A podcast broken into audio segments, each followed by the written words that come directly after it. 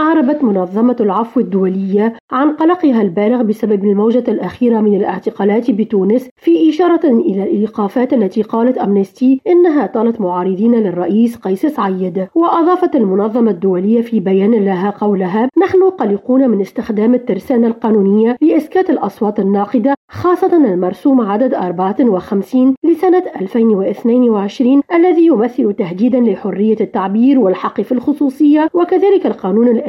لسنة 2015 المتعلق بمكافحة الإرهاب ومنع غسل الأموال وبعض مواد القانون الجنائي. وطالبت أمنستي السلطات التونسية بوقف جميع الإجراءات القانونية ضد النشطاء والناشطات لمجرد ممارستهم لحقوقهم الإنسانية الأساسية وخاصة الحق في التعبير عن الآراء بحرية وسلمية. وأكدت على ضرورة أن تتوقف السلطة التونسية عن استخدام المحاكم العسكرية لمحاكمة الأشخاص الذين ينتقدون السلطات بصفة علنية ودعتها إلى احترام حقوق الإنسان وحماية الحريات الأساسية للمواطنين بما يتوافق مع المعايير الوطنية والدولية حسب نص البيان ذاته. وتشهد تونس مؤخرا سلسلة اعتقالات طالت سياسيين وشخصيات معارضة ونشطاء من المجتمع المدني ومسؤولين وإعلاميين ونقابيين مما أثار موجة من الغضب من قبل العديد من المنظمات غير الحكومية المعنية بحقوق الإنسان. نرجس بجيراري مراديو تونس